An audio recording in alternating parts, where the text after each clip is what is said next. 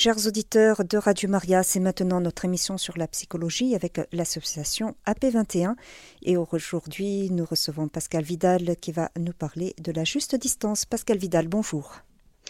Bonjour, bonjour à chacune et à chacun. Ravi de vous retrouver. Donc, je suis Pascal Vidal, je suis psychologue et psychanalyste à Montpellier. Je travaille avec des enfants à l'hôpital et avec ceux qui viennent me voir à mon cabinet. Je suis membre de l'association AP21, qui est une association de psychologues euh, chrétiens qui travaillent euh, ensemble. Et aujourd'hui, j'aimerais vous parler du thème de la juste distance. Qu'est-ce que j'entends par la juste distance? C'est euh, cette distance que j'ai par rapport aux autres, parce que je crois que c'est la première acception qu'on entend, mais c'est aussi la distance que j'ai vis-à-vis de moi et euh, vis-à-vis des, de Dieu également. Nous allons prendre ces trois thèmes. Alors, je parle de distance et pas de proximité, c'est le premier point. Pourquoi je ne parle pas de proximité? Euh, Parce que euh, pour parler de proximité de manière saine, il faut pouvoir être garant ou avoir un lieu qui garantit que ma proximité va être juste, justement. Qu'elle va être à une bonne distance de l'autre et à une bonne distance de moi-même. Or, euh, nous pouvons constater tous que nous sommes dans un environnement actuellement qui n'aide pas à, cette juste distance pour une raison, enfin, pour ma part, pour une raison qui est que pour que les, il y ait des bonnes distances, il faut qu'il y ait des, les gens sachent, que nous sachions où nous sommes, que nous sachions où est l'autre, c'est-à-dire qu'il y ait des lois, il y ait des, un cadre, il y ait une sécurité qui soit assurée par l'extérieur. Je ne parle pas que des gouvernements, hein, je parle aussi d'une ambiance actuellement qui est insécurisante et qui en fait nous entraîne dans une confusion. Est-ce que je peux ou est-ce que je peux pas? J'intervenais récemment encore avec des étudiants qui me disaient mais qu'est-ce que l'Église dit à propos d'eux? Mais j'ai dit pourquoi vous avez besoin que l'Église vous dise à propos d'eux ce que vous voulez faire? Qu'est-ce que vous vous en pensez? C'est ce que j'appelle la juste distance, c'est-à-dire que euh, là la question c'était euh, je veux un référent extérieur pour savoir si je suis juste ou pas. Et c'est vrai, c'est vrai, c'est pour ça que nous avons une loi dès les premières pages de la Bible, pour nous aider. Mais au départ, petit rappel, mais peut-être nécessaire, nous n'en avions qu'une loi, une seule, qui était celle de ne pas se prendre pour Dieu, si je la fais très très courte. Hein. C'est-à-dire la loi contre la, toute-puissance de, la connaissance du bien et du mal. Donc ça, c'était le seul, la seule loi qu'on avait, le seul commandement. Après, il y en a eu dix. Et puis après, il y en a eu plus. Et puis après, nous en avons demandé dans des plus pour savoir où nous sommes. C'est de cette distance-là, par rapport à soi d'abord, que j'aimerais dont j'aimerais parler avec vous. Euh, donc, on est dans une société occidentale principalement euh, que je qualifie d'incestueuse ou incestuelle. Prenez le terme que vous voulez parce que peu importe sachant, euh, je rappelle, que euh, l'inceste, ce n'est pas une question que de sexualité. L'inceste, c'est quand je rentre dans l'espace intime de l'autre, par des questions, par des gestes, par des recherches. Hein.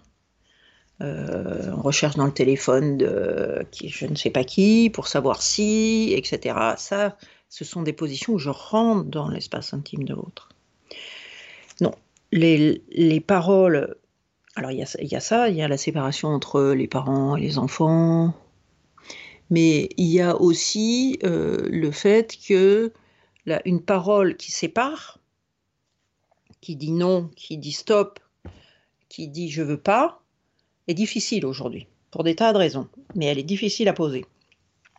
Donc, si je n'ai pas de parole, je ne peux pas avoir de parole qui sépare, et que l'autre ne peut pas en avoir aussi, nous risquons d'être dans une confusion qui ne va pas nous aider.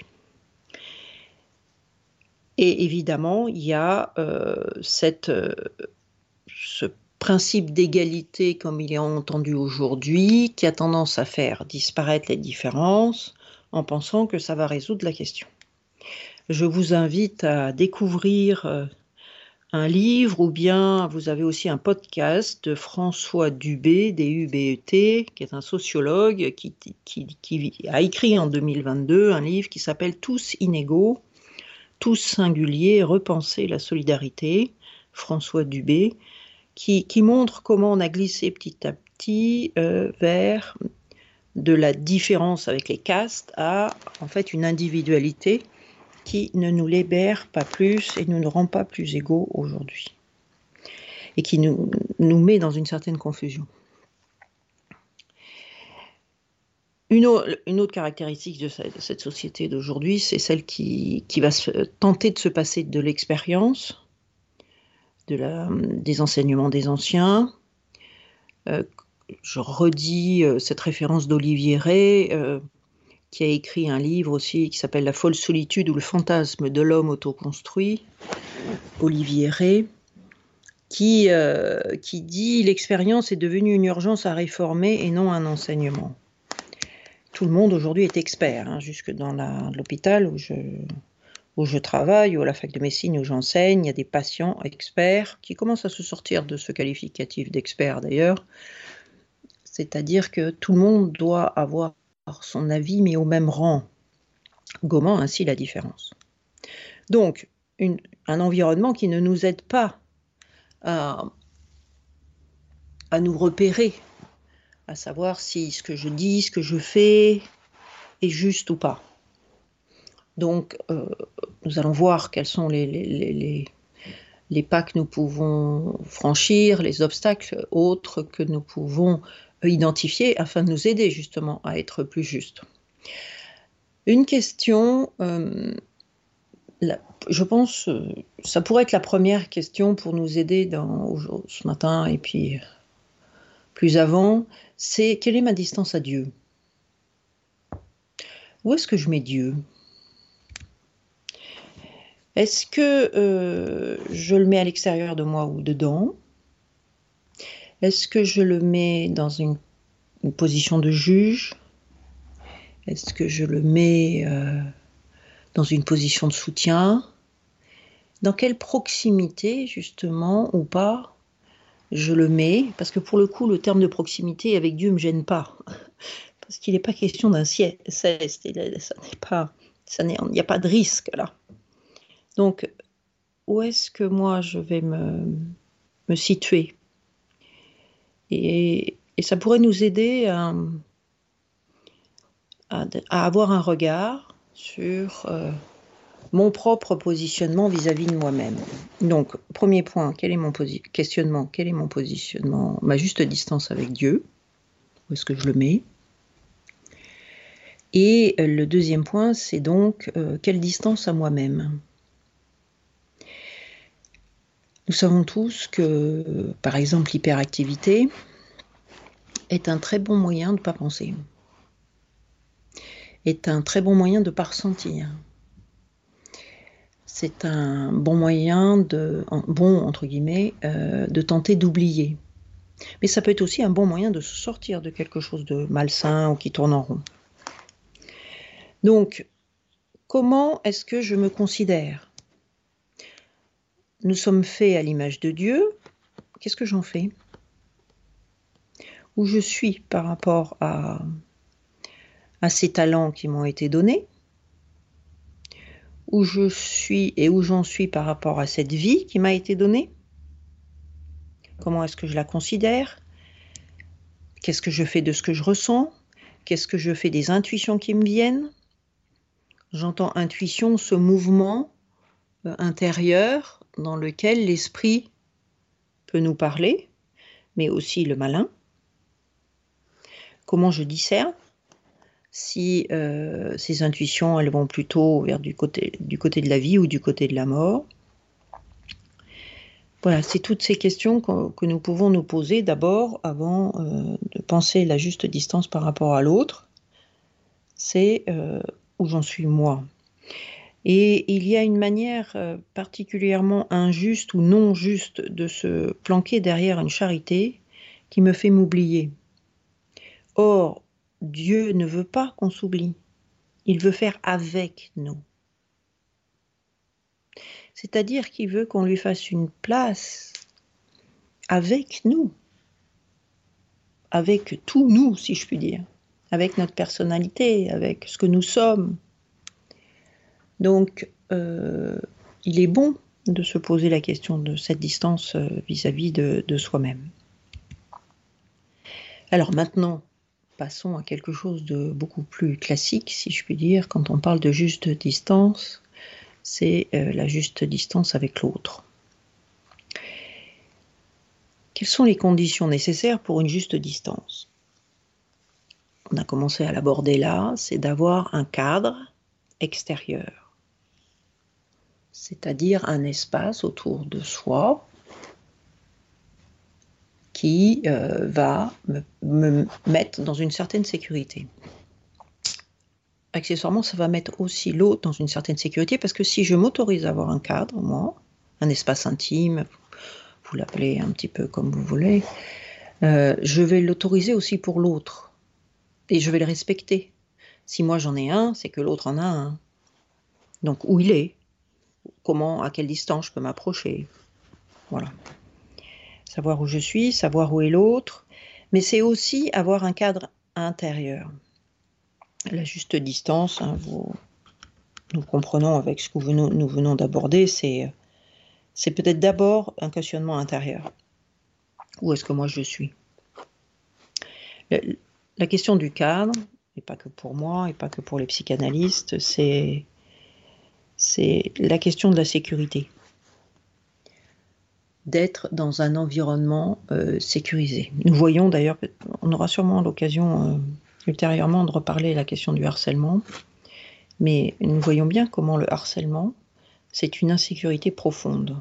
Il n'y a pas de bonne distance dans le harcèlement, ni du harceleur, ni de l'harcelé.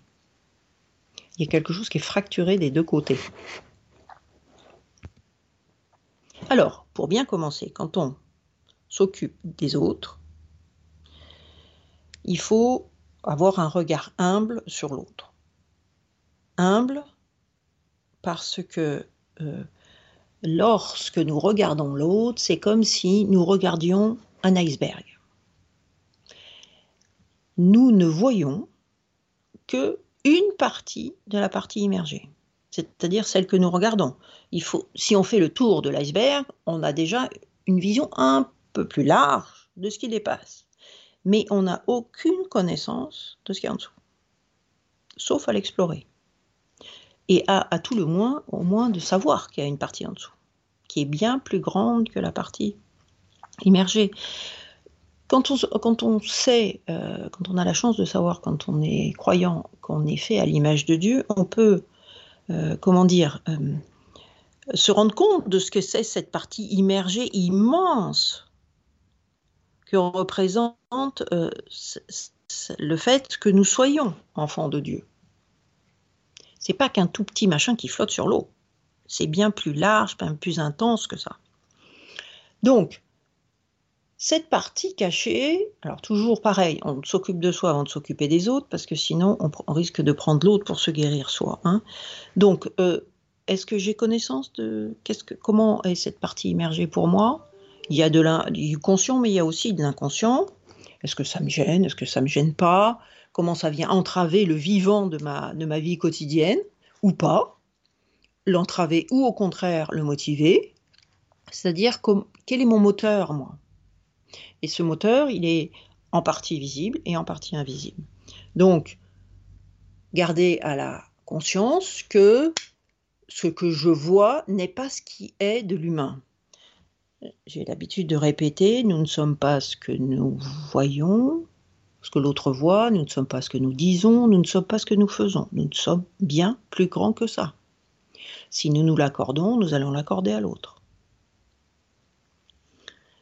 Donc, un petit peu d'humilité sur notre regard, ce qui, vous voyez tout de suite, je vais le répéter, mais le je sais sur l'autre, déjà le je sais sur moi, c'est compliqué.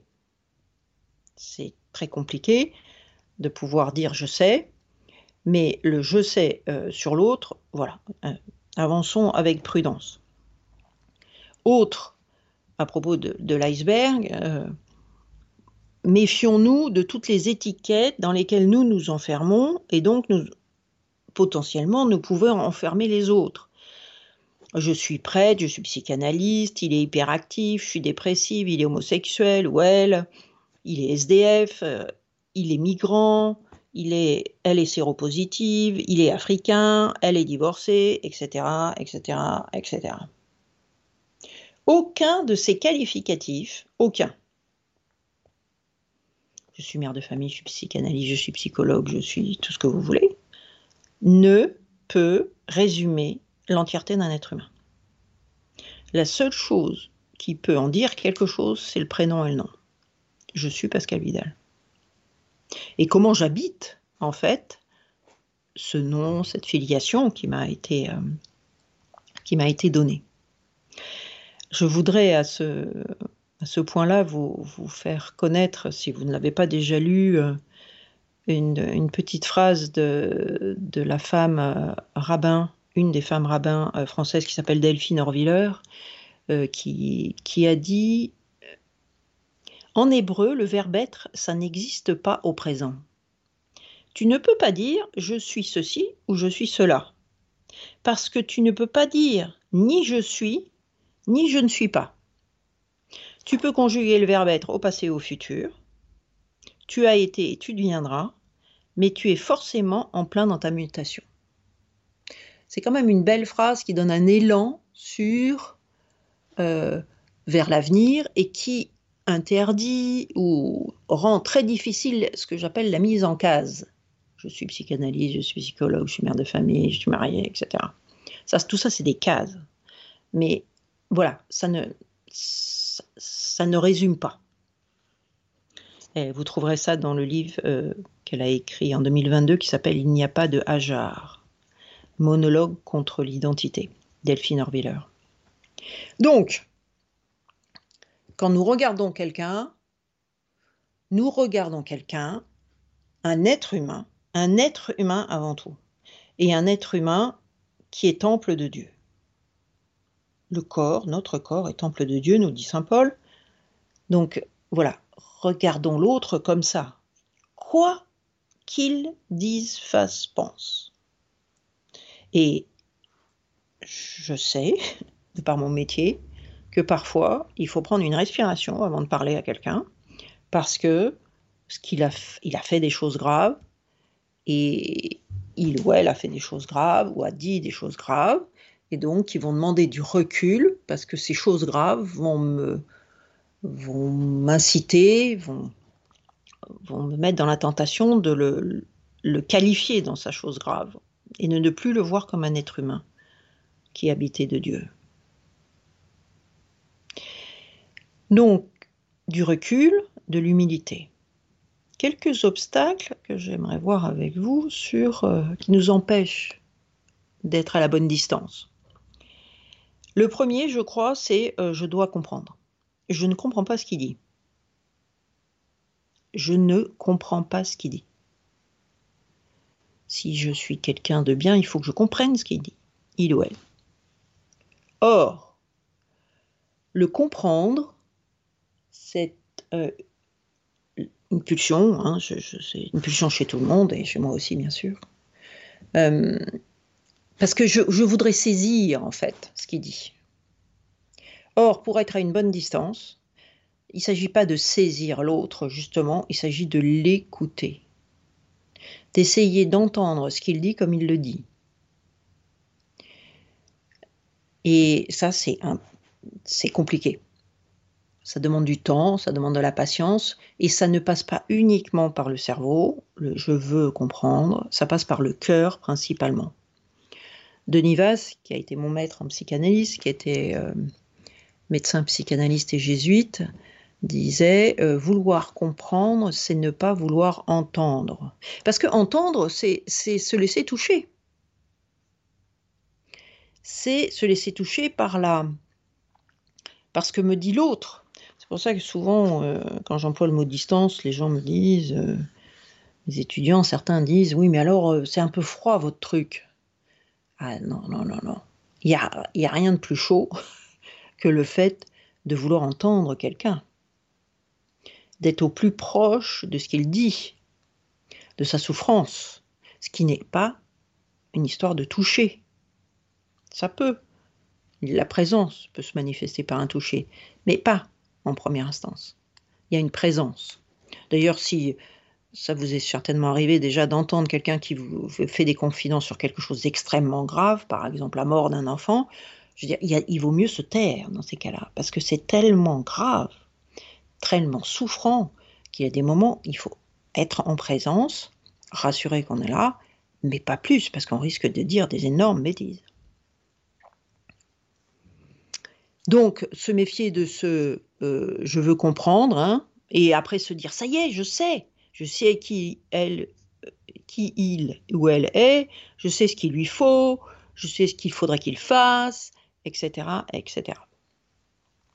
Pour se sortir de ça, il faut entendre que nous parlons et nous entendons principalement à partir de malentendus. C'est-à-dire que je ne vous dis pas là en ce moment exactement ce que je voudrais vous dire et que vous, vous ne l'entendez pas comme j'aimerais que vous l'entendiez. Et que ça n'est absolument pas grave. Ce qui est grave, c'est de ne pas en parler et de se dire hum, c'est ça qu'elle a voulu dire. Hein. Ah non, non, là, je suis pas du tout d'accord avec, avec elle et là, sans en fait en dire quelque chose. Ou de dire je suis complètement d'accord avec elle, mais sans avoir vérifié si c'était vraiment ça. Donc, c'est se parler donc, le fait de ne pas comprendre, très bien, très bien, parlons. C'est ça que vous avez, voulu dire quand vous avez employé ce mot-là, parce que j'ai pas bien compris ce que, ce que je, pense que je vous ai pas entendu en fait, et de faire préciser. Voilà. Surtout qu'il faut se méfier de, notre de notre cerveau. Je ne sais pas s'il y en a des, des, joueurs parmi vous, mais vous pouvez aller chercher sur Internet euh, ce qu'on appelle la dégradation de Cambridge. La dégradation de Cambridge, c'est un texte dont les lettres ont été mélangées à l'intérieur des mots. Eh bien, vous vous apercevez que quand vous le lisez, il n'y a aucun problème.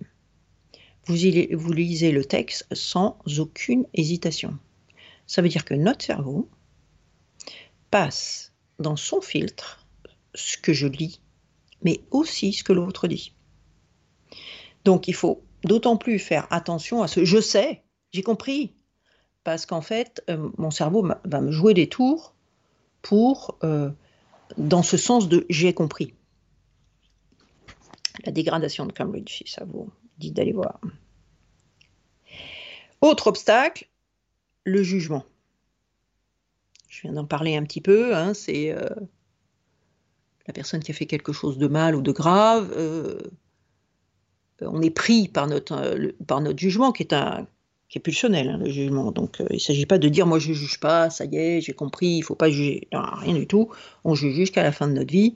Et la question, c'est justement de s'en mettre à distance de ce jugement et de cette, pulsion du jugement et de se dire euh, qu'est-ce qui, qu'est-ce qui m'arrive? Effectivement, euh, je suis très touché par ce qui se passe. Voilà. Pour ne pas enfermer l'être dans le faire. Encore faut-il pour cela ne pas faire cela pour soi-même c'est-à-dire s'enfermer soi-même. Et nous savons tous que c'est un autre de nos travers de dire oh, c'est terrible, j'aurais pas dû, il aurait fallu si j'avais fait ça, et de reprendre à l'infini euh, ce que j'ai fait de mal et de tourner autour, et voilà. Donc en faisant ça, nous, nous, nous, nous, comment dire, nous nous figeons dans ce que nous avons fait sans pouvoir en sortir. Mais parce que c'est difficile d'en sortir. En sortir, ça veut dire euh, accepter de changer.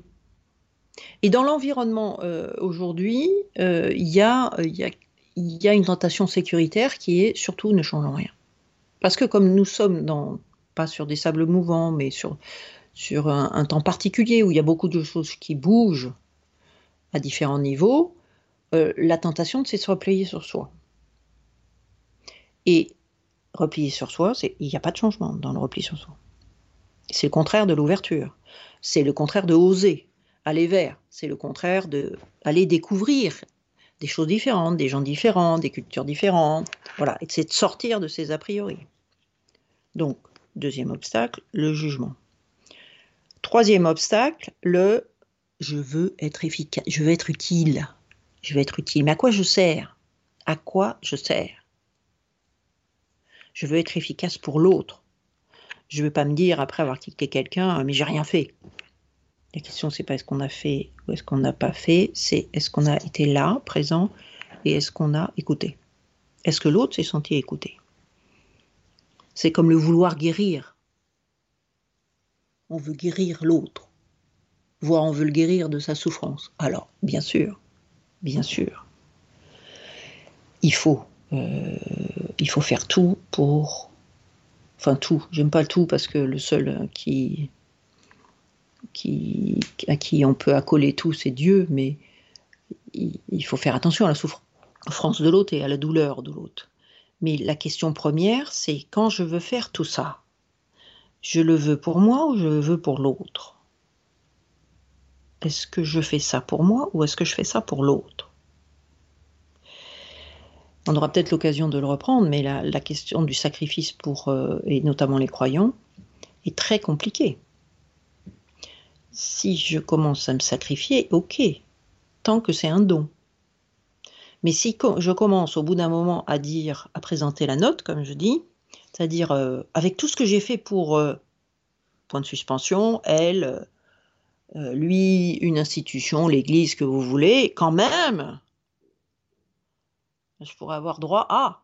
Et là, on voit que notre, don n'était pas un don.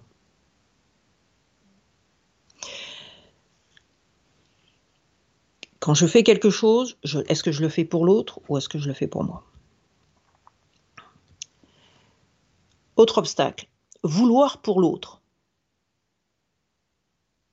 En fait, le vouloir pour l'autre, c'est parce que j'aimerais que ça change, j'aimerais qu'il change, et j'aimerais qu'il change à ma vitesse. Parce que ce serait bien pour lui. Et on peut avoir raison que ce soit bien pour lui. Mais s'il n'a pas envie, il a le droit de ne pas avoir envie. Et ça, c'est très dur à supporter. Quand dans l'écoute. Dans l'écoute de quelqu'un qui se fait mal et qui continue de se faire mal. Comment euh, faire Comment euh, écouter Comment être utile Vous voyez comment là, on a envie de que ça change. Et, que ce serait bien pour lui. Et c'est vrai que ce serait bien pour lui, mais si il n'a pas envie, il n'a pas envie. L'important, c'est que lui, il ait envie. Comme dit un proverbe, on ne donne pas à boire un âne qui n'a pas soif. Et moi, je rajoute, on, fait en sorte de lui, faire en sorte qu'il ait soif, de lui coller la soif. Il y a un principe de Saint Ignace, hein, qui est le fondateur des Jésuites, qui disait Il est dangereux de vouloir conduire tout le monde à la perfection par la même voie pire encore, de mesurer, les autres à partir de soi. Donc attention à notre vouloir pour l'autre, qui même si on peut avoir raison sur la forme, l'autre est libre d'aller à sa vitesse. Et d'ailleurs, vous remarquerez que le Christ euh, supporte très très bien que nous allions à notre vitesse, avec euh, tous nos péchés répétés et tous nos trébuchements et tout ça. Il est tranquillement, il reste tranquillement à côté de nous, euh, sans. Voilà, dans l'espérance. Un dernier point, et je m'arrêterai là pour aujourd'hui, euh, ne pas oser parler. Ne pas oser parler parce que j'ai peur de faire du mal. Ne pas oser parler parce qu'il faut que ce soit l'autre qui trouve. Ne pas oser parler parce que je me mettrai en danger. Ne pas oser parler, c'est-à-dire euh, dire ce que j'ai ressenti dans la rencontre avec l'autre. Transmettre de cœur à cœur quelque chose, nous verrons la prochaine fois. Or, euh, s'il n'y a pas à avoir de jugement de la personne, qui est interdit, seul Dieu peut juger la personne, il y a un jugement à avoir des faits. De dire quelque chose de ne pas, ce qui permet de, séparer, de sortir de la confusion dont je parlais tout à l'heure.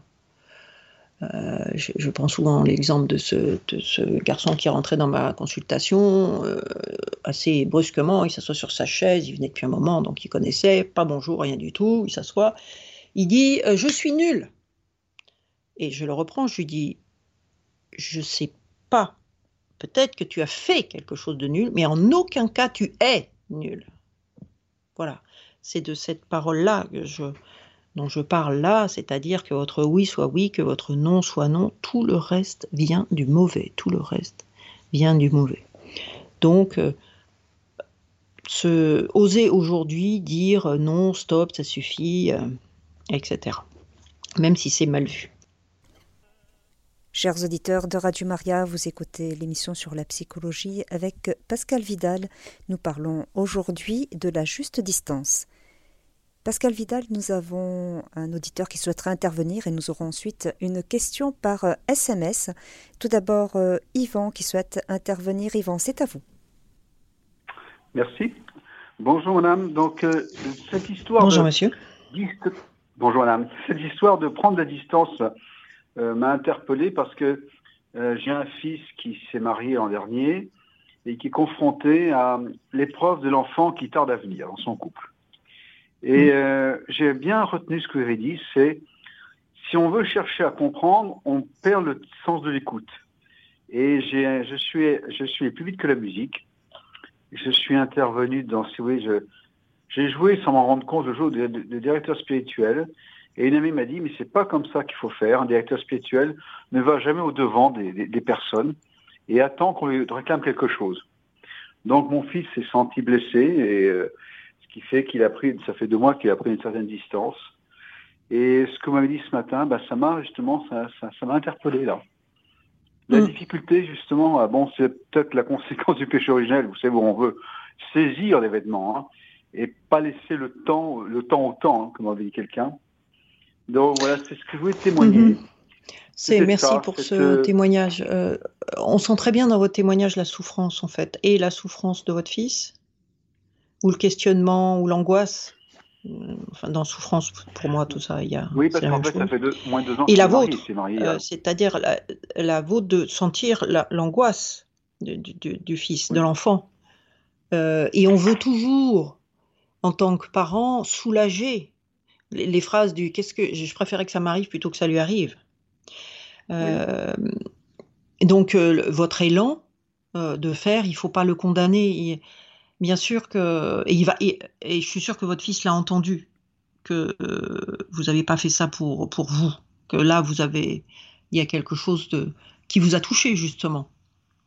Mais ce que vous dites, c'est aussi un bon exemple de comment qu'est-ce que je dois dire en fait? Qu'est-ce que je dois dire? Quelle est la parole juste? Euh? Alors c'est vrai que euh, il vaut mieux attendre la demande.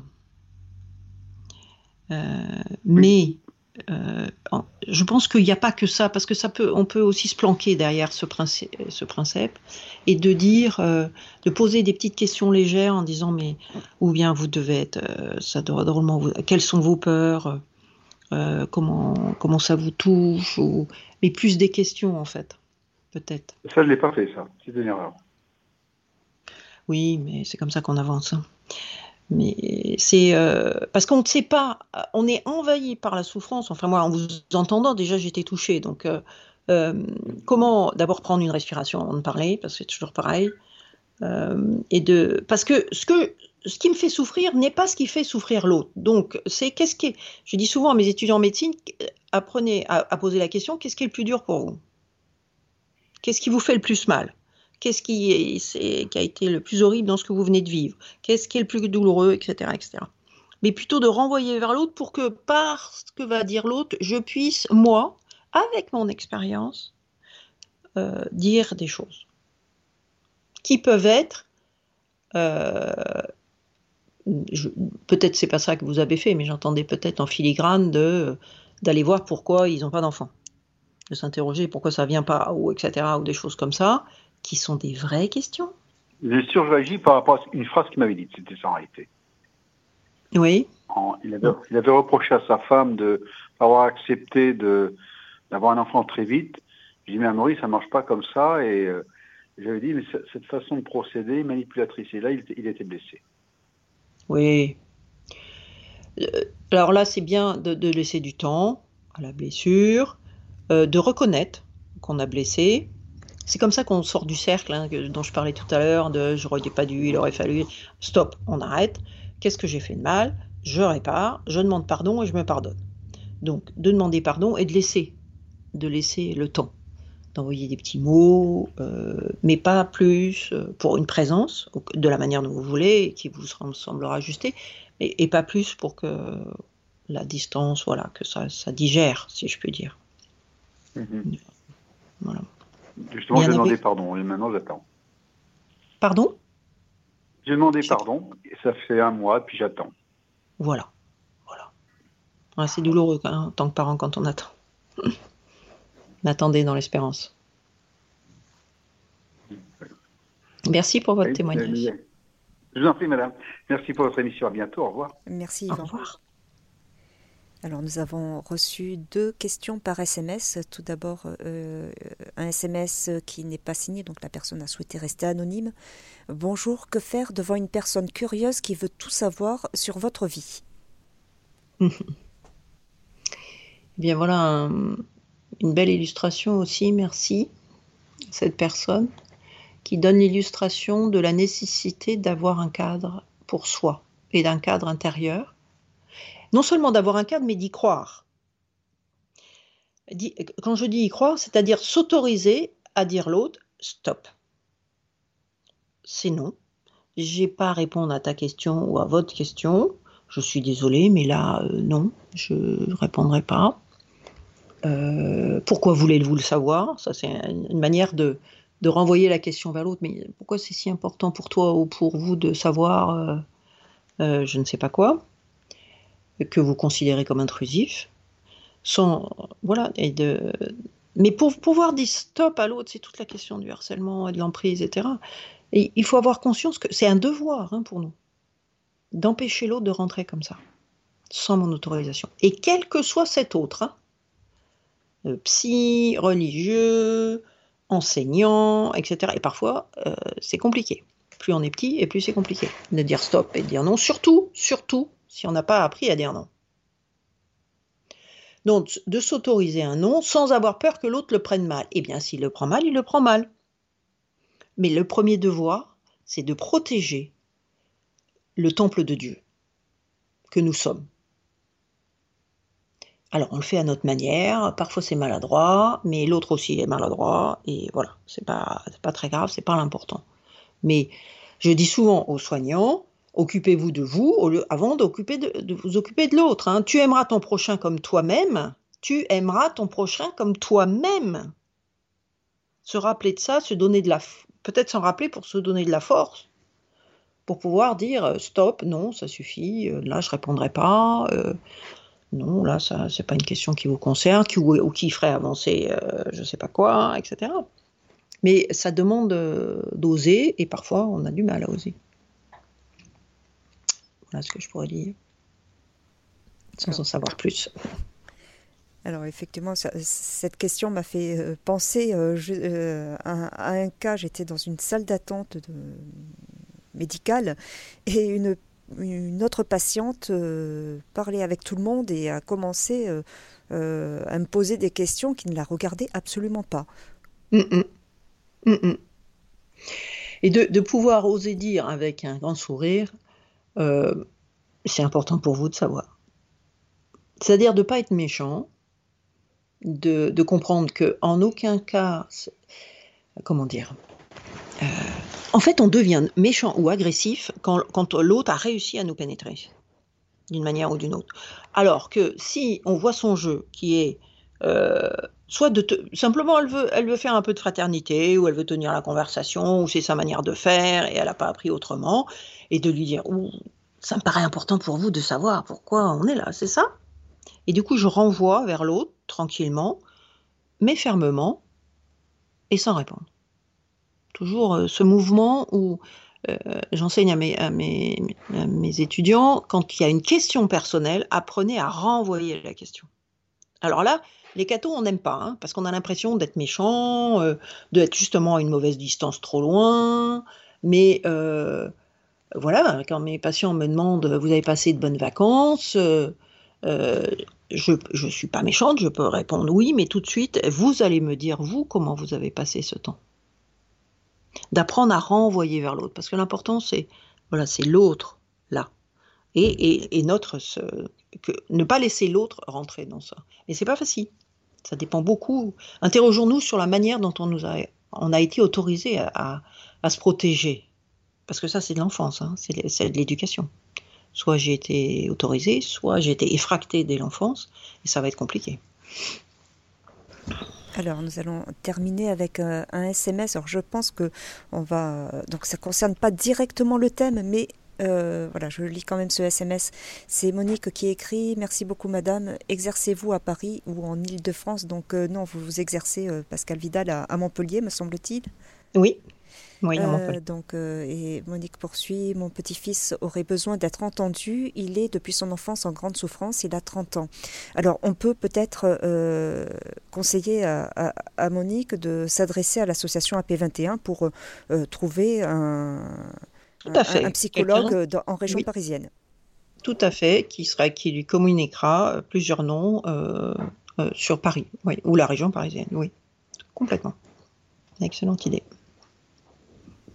Alors, euh, alors, ce que vous aviez dit sur euh, euh, le fait qu'on ne dit pas forcément ce qu'on voudrait dire et que l'autre ne prend l'information que partiellement ou de, manière mhm. Mhm. erronée, ça m'a fait penser à, à mes études. J'ai fait des études commerciales et en cours de communication, on nous avait expliqué, alors c'était dans le cadre bien sûr de d'un métier de, commercial, de vendeur, euh, on nous avait expliqué que euh, il y a ce qu'on veut dire, ce qu'on dit réellement, ce que l'autre entend et ce que l'autre comprend. Et ça fait quatre, quatre niveaux en fait où il peut y avoir justement une mauvaise compréhension et des malentendus. Tout à fait, tout à fait. Et les mêmes règles de communication, je le dis souvent, mais vous allez peut-être me confirmer si le pourcentage est exact, c'est qu'en fait l'autre entend à peu près 10% de ce que je dis. 10%. Et que le reste va être complété par le ton, par les attitudes, euh, les gestes, etc. Complété, enfin, ou augmenté ou, ou diminué. 10 petits pourcents.